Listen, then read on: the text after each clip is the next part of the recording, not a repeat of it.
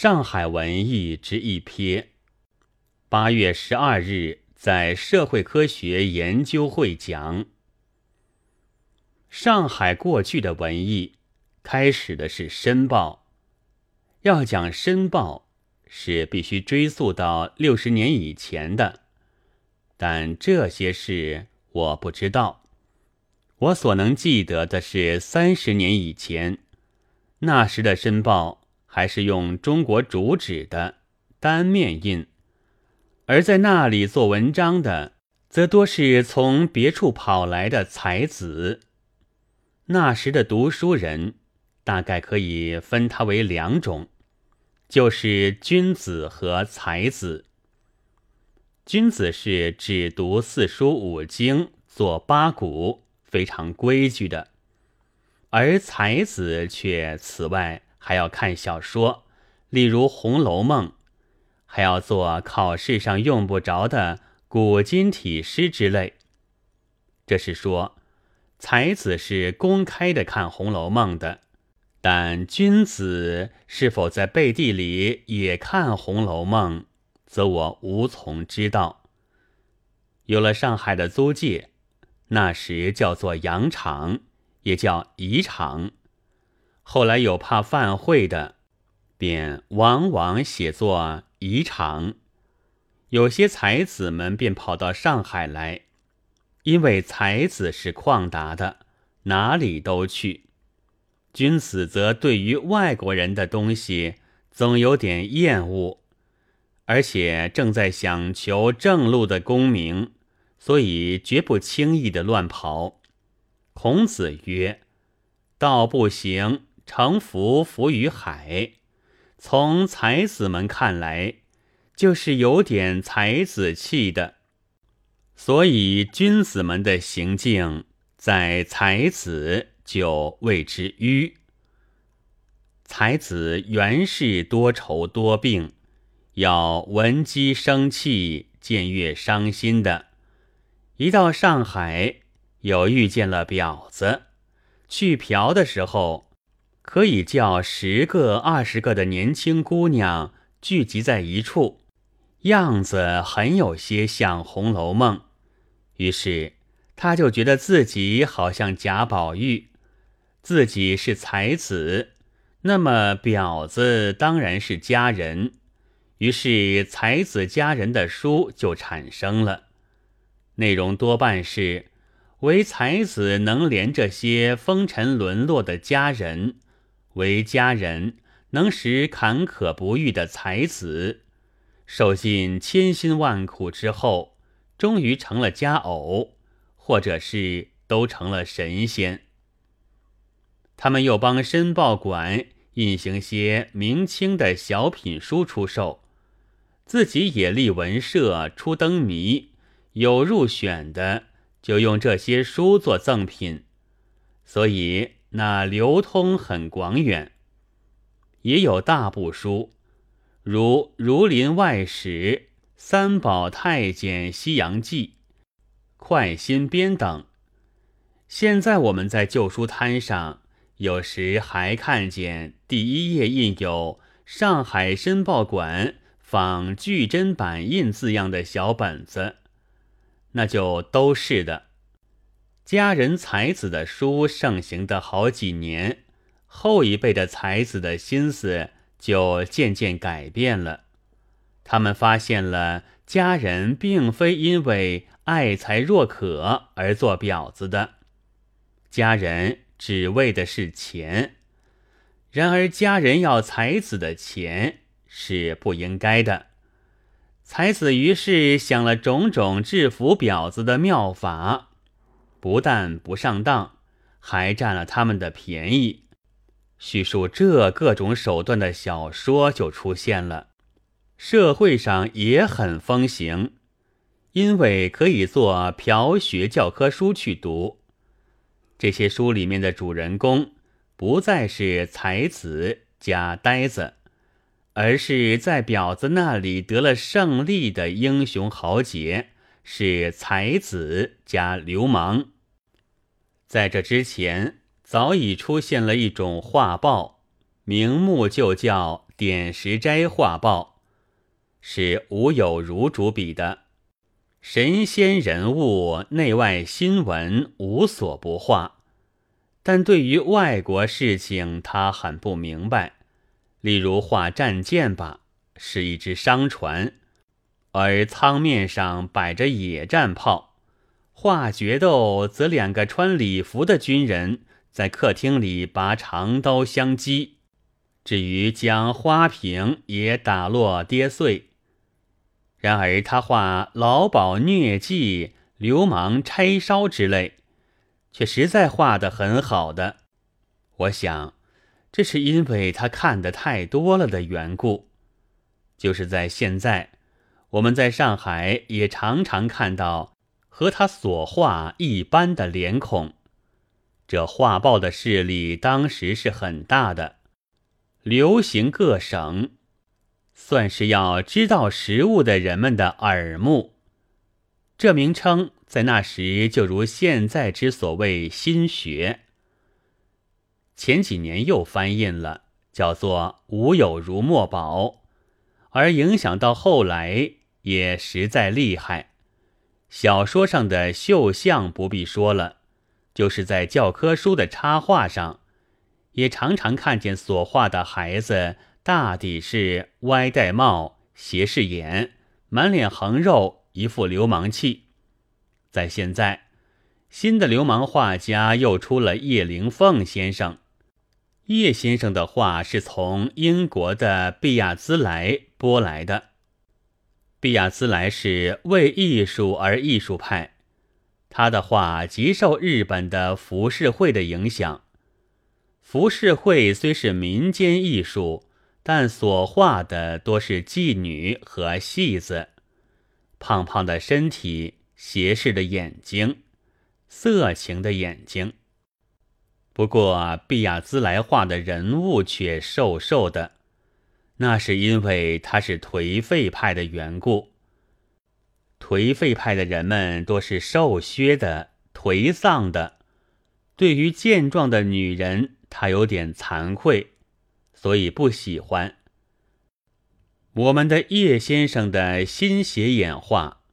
正和吴有如的老斜眼画合流，那自然应该流行好几年。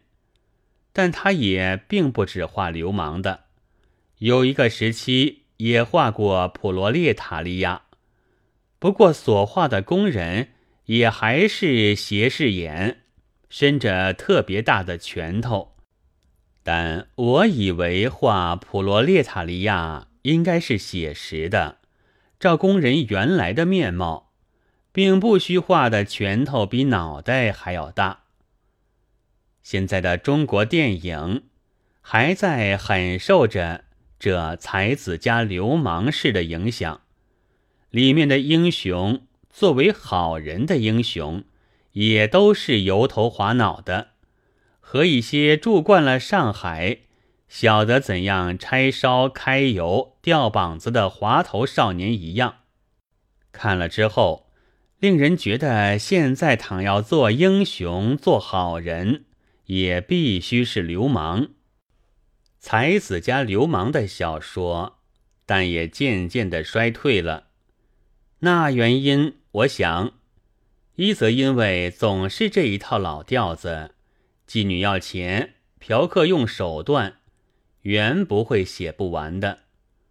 二则因为所用的是苏白，如什么你等于我，奈等于你，阿是等于是否之类，除了老上海和江浙的人们之外，谁也看不懂。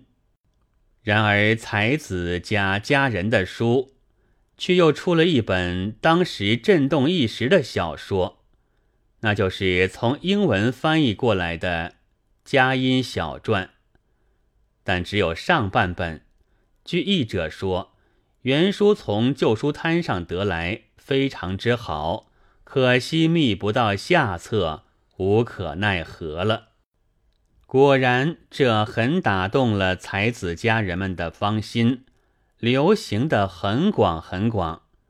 后来还至于打动了林琴南先生，将全部译出，仍旧名为《佳音小传》，而同时受了先译者的大骂，说他不该全译，使佳音的价值降低，给读者以不快的。于是才知道，先前之所以只有半部，实非原本残缺，乃是因为记者佳音生了一个私生子，译者故意不译的。其实这样一部并不很长的书，外国也不至于分印成两本。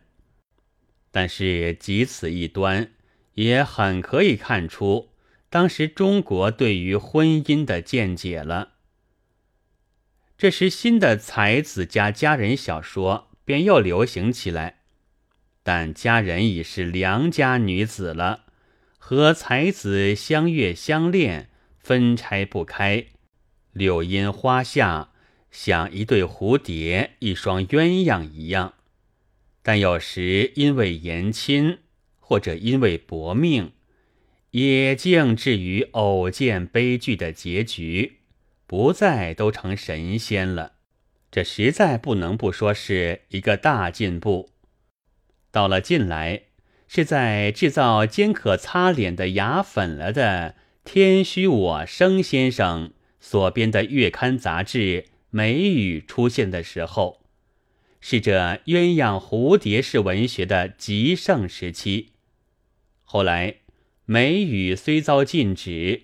势力却并不消退，只待《新青年》盛行起来，这才受了打击。这时，有伊贝生的剧本的少介，和胡适之先生的终身大事的别异形式的出现，虽然并不是故意的，然而鸳鸯蝴蝶派作为命根的那婚姻问题。却也因此而诺拉式的跑掉了。这后来就有新才子派的创造社的出现。创造社是尊贵天才的，为艺术而艺术的，专重自我的，重创作勿翻译，尤其憎恶重译的，与同时上海的文学研究会相对立。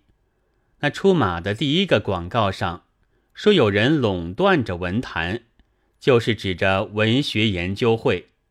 文学研究会却也正相反，是主张为人生的艺术的，是一面创作，一面也看重翻译的，是注重于少界被压迫民族文学的。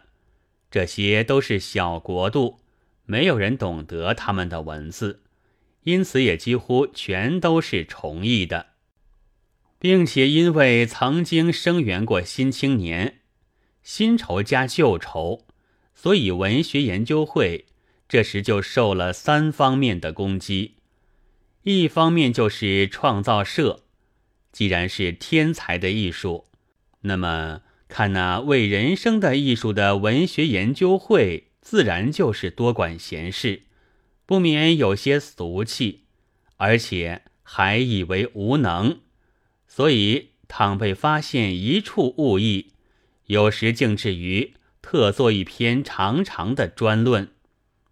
一方面是留学过美国的绅士派，他们以为文艺是专给老爷太太们看的，所以主角除老爷太太之外，只配有文人学士。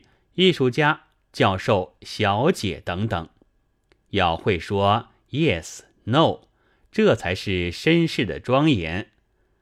那时吴宓先生就曾经发表过文章，说是真不懂为什么有些人竟喜欢描写下流社会。第三方面，就是以前说过的鸳鸯蝴蝶派，我不知道他们用的是什么方法。到底史书店老板将编辑小说月报的一个文学研究会会员撤换，还出了小说世界来留布他们的文章。这种刊物是到了去年才停刊的。创造社的这一战，从表面看来是胜利的。许多作品既和当时的自命才子们的心情相合，加以出版者的帮助，势力雄厚起来了。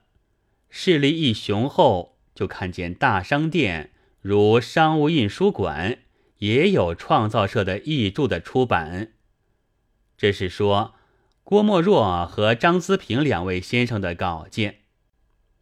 这以来，据我所记的，是创造社也不再审查商务印书馆出版物的误译之处来做专论了。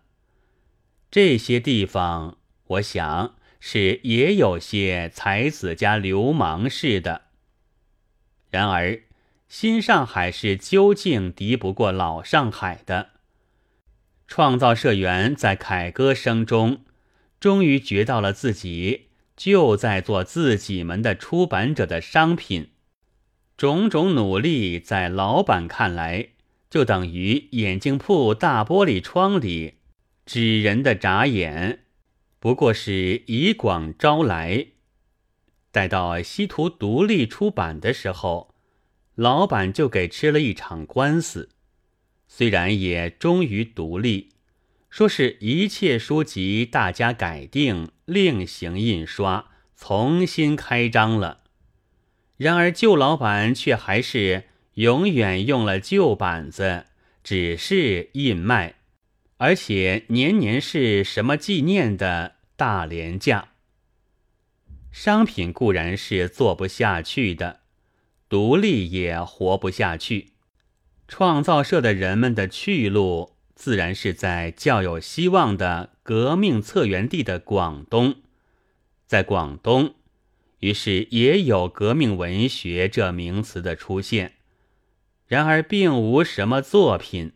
在上海，则并且还没有这名词。到了前年，革命文学这名目才旺盛起来了，主张的是。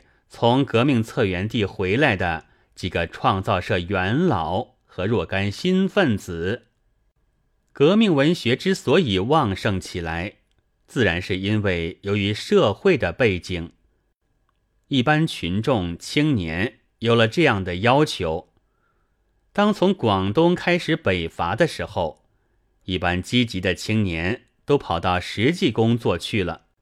那时还没有什么显著的革命文学运动，到了政治环境突然改变，革命遭了挫折，阶级的分化非常明显。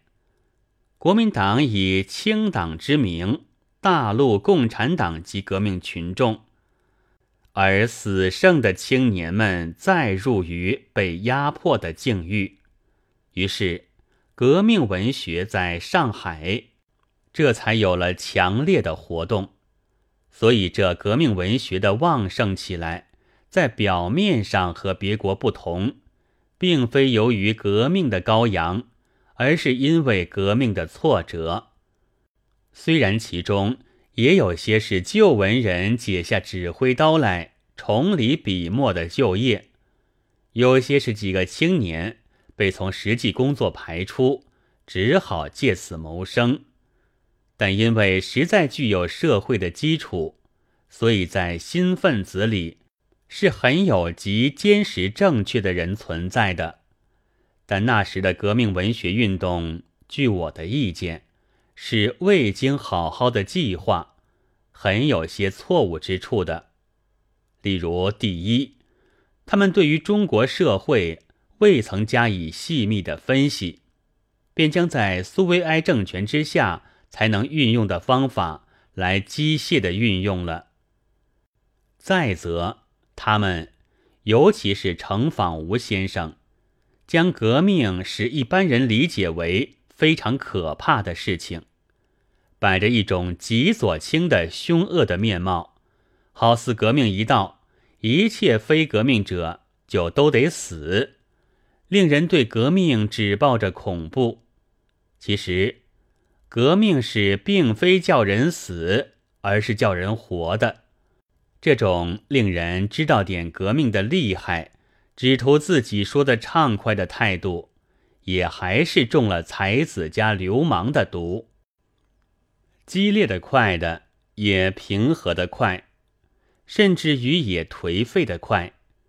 躺在文人，他总有一番辩护自己的变化的理由，引经据典。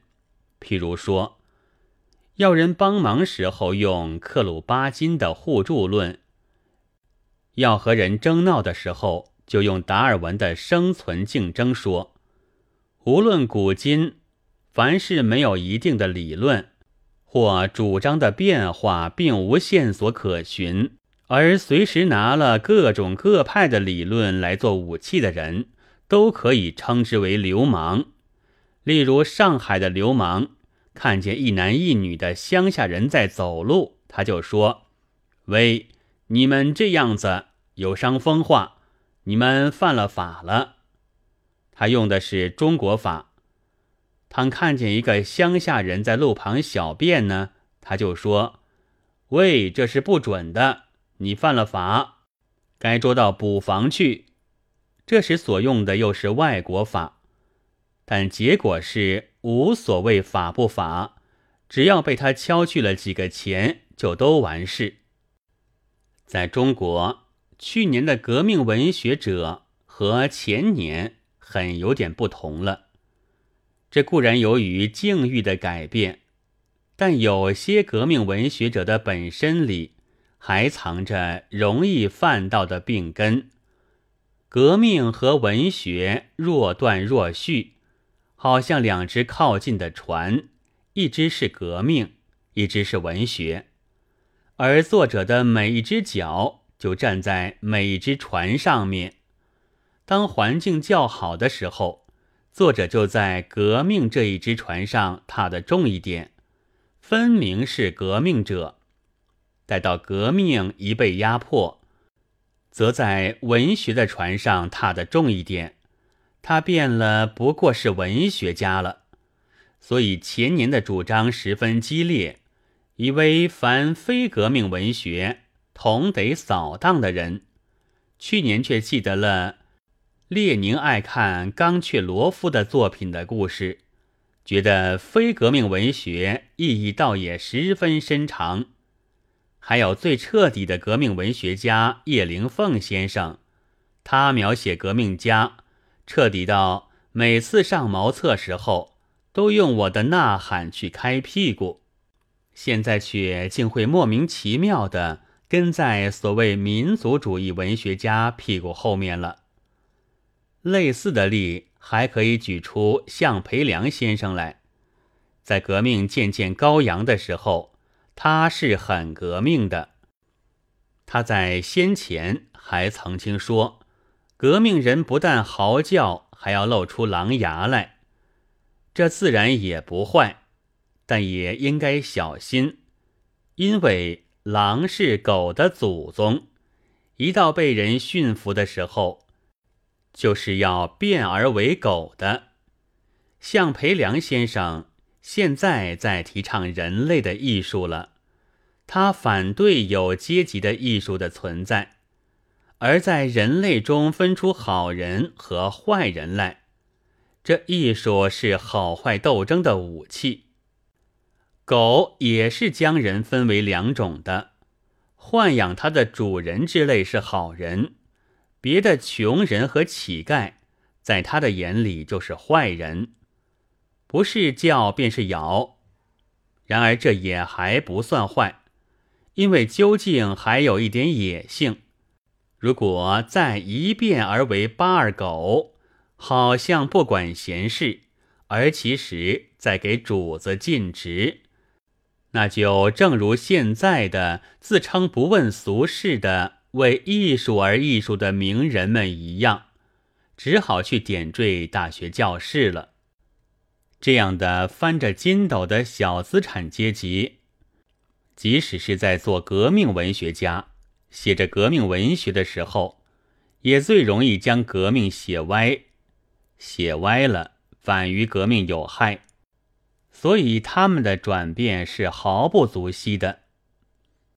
当革命文学的运动勃兴时，许多小资产阶级的文学家忽然变过来了。那时用来解释这现象的是突变之说，但我们知道，所谓突变者是说 A 要变 B，几个条件已经完备，而独缺其一的时候，这一个条件一出现，于是就变成了 B。譬如水的结冰，温度需到零点，同时又需有空气的震动，倘没有这。则即便到了零点，也还是不结冰。这时空气一震动，这才突变而为冰了。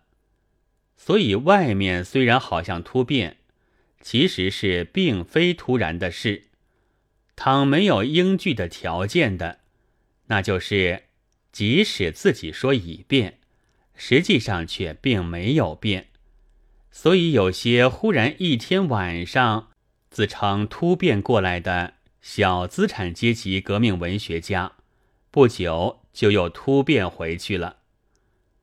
去年左翼作家联盟在上海的成立是一件重要的事实，因为这时已经输入了普利汉诺夫、卢纳卡尔斯基等的理论，给大家能够互相切磋，更加坚实而有力。但也正因为更加坚实而有力了，就受到世界上古今所少有的压迫和摧残。因为有了这样的压迫和摧残，就是那时以为左翼文学将大出风头，作家就要吃劳动者贡献上来的黄油面包了的所谓革命文学家，立刻现出原形。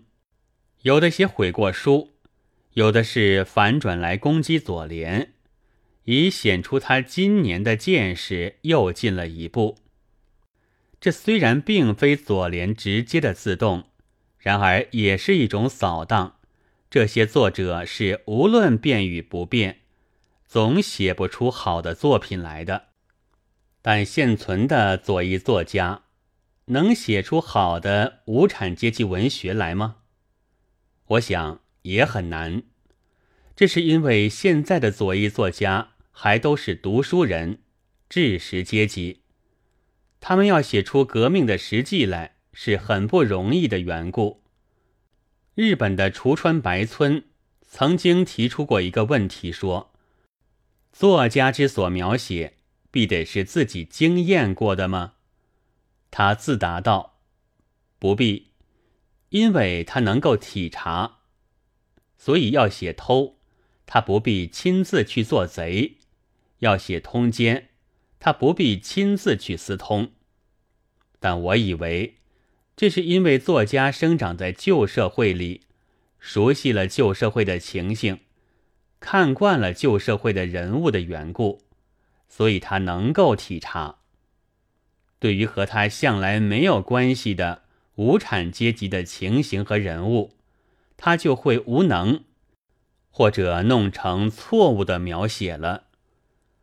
所以，革命文学家至少是必须和革命共同着生命，或深切的感受着革命的脉搏的。最近，左联的提出了作家的无产阶级化的口号，就是对于这一点的。很正确的理解，但现在中国这样的社会中，最容易希望出现的，是反叛的小资产阶级的反抗的或暴露的作品，因为他生长在这正在灭亡着的阶级中，所以他有甚深的了解，甚大的憎恶，而像这刺下去的刀，也最为致命与有力。固然，有些貌似革命的作品，也并非要将本阶级或资产阶级推翻，倒在憎恨或失望于他们的不能改良，不能较长久的保持地位。所以，从无产阶级的见地看来，不过是兄弟戏于墙，两方一样是敌对，但那结果。却也能在革命的潮流中成为一粒泡沫的。对于这些作品，我以为实在无需称之为无产阶级文学。作者也无需为了将来的名誉起见，自称为无产阶级的作家的。但是，虽是仅仅攻击旧社会的作品，倘若知不清缺点，看不透病根，也就于革命有害。但可惜的是，现在的作家，连革命的作家和批评家，也往往不能。或不敢正视现社会，知道他的底细，尤其是认为敌人的底细。随手举一个例吧。先前的《列宁青年》上有一篇评论中国文学界的文章，将这分为三派：首先是创造社，作为无产阶级文学派，讲得很长；其次是语丝社。作为小资产阶级文学派，可就说的短了。第三是新月社，作为资产阶级文学派，却说的更短，到不了一页。这就在表明，这位青年批评家对于愈认为敌人的，就愈是无话可说，也就是愈没有细看。自然，我们看书。倘看反对的东西，总不如看同派的东西的舒服、爽快、有益。但倘是一个战斗者，我以为在了解革命和敌人上，倒是必须更多的去解剖当面的敌人的。要写文学作品也一样，不但应该知道革命的实际，也必须深知敌人的情形。现在的各方面的状况，再去断定革命的前途。唯有明白旧的，看到新的，了解过去，推断将来，我们的文学的发展才有希望。我想，这是在现在环境下的作家，只要努力，还可以做得到的。在现在，如先前所说。文艺是在受着少有的压迫和摧残，广泛的出现了激进状态。文艺不但是革命的，连那略带些不平色彩的，不但是指摘现状的，连那些攻击就来击毙的，也往往就受迫害。这情形，即在说明至今为止的统治阶级的革命。不过是争夺一把旧椅子，去推的时候，好像这椅子很可恨，一夺到手就又觉得是宝贝了，而同时也自觉了自己正合着旧的一气。二十多年前，都说朱元璋是民族的革命者，其实是并不然的。他做了皇帝以后。称蒙古朝为大元，杀汉人比蒙古人还厉害。奴才做了主人，是绝不肯废去老爷的称呼的。他的摆架子恐怕比他的主人还十足，还可笑。这正如上海的工人赚了几文钱，开起小小的工厂来，对付工人反而凶到绝顶一样。在一部旧的笔记小说上，我忘了他的书名了。曾经载有一个故事，说明朝有一个武官叫说书人讲故事，他便对他讲谈道济，晋朝的一个将军。讲完之后，那武官就吩咐打说书人一顿。人问他什么缘故，他说道。他既然对我讲《谈道济》，那么对《谈道济》是一定去讲我的了。现在的统治者也是神经衰弱到像这五官一样，什么他都怕，因而，在出版界上也布置了比先前更进步的流氓，令人看不出流氓的形式，而却用着更厉害的流氓手段。用广告，用诬陷，用恐吓，甚至于有几个文学者还拜了流氓做老子，以图得到安稳和利益。因此，革命的文学者就不但应该留心迎面的敌人，还必须防备自己一面的三番四复的暗探了。较之简单的用着文艺的斗争，就非常费力，而因此也就影响到文艺上面来。现在上海虽然还出版着一大堆的所谓文艺杂志。其实却等于空虚。以盈利为目的的书店所出的东西，因为怕遭殃，就竭力选些不关痛痒的文章，如说“命故不可以不革，而亦不可以太格”之类。那特色是在令人从头看到末尾，终于等于不看。至于官办的，或对官场去凑趣的杂志呢？作者又都是乌合之众，共同的目的只在捞几文稿费。什么英国维多利亚朝的文学呀，论刘义士得到诺贝尔奖金呀，连自己也并不相信所发的议论，连自己也并不看重所做的文章。所以我说。现在上海所出的文艺杂志都等于空虚，革命者的文艺固然被压迫了，而压迫者所办的文艺杂志上也没有什么文艺可见。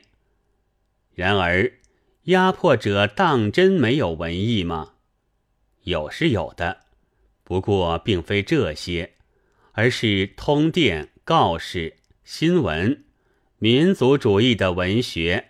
法官的判词等，例如前几天，《申报》上就记着一个女人控诉她的丈夫强迫击奸，并殴打的皮肤上成了轻伤的事，而法官的判词却道：法律上并无禁止丈夫击奸妻子的明文，而皮肤打得发青，也并不算损毁了生理的机能。所以那控诉就不能成立。现在是那男人反在控诉他的女人的诬告了。法律我不知道，至于生理学却学过一点。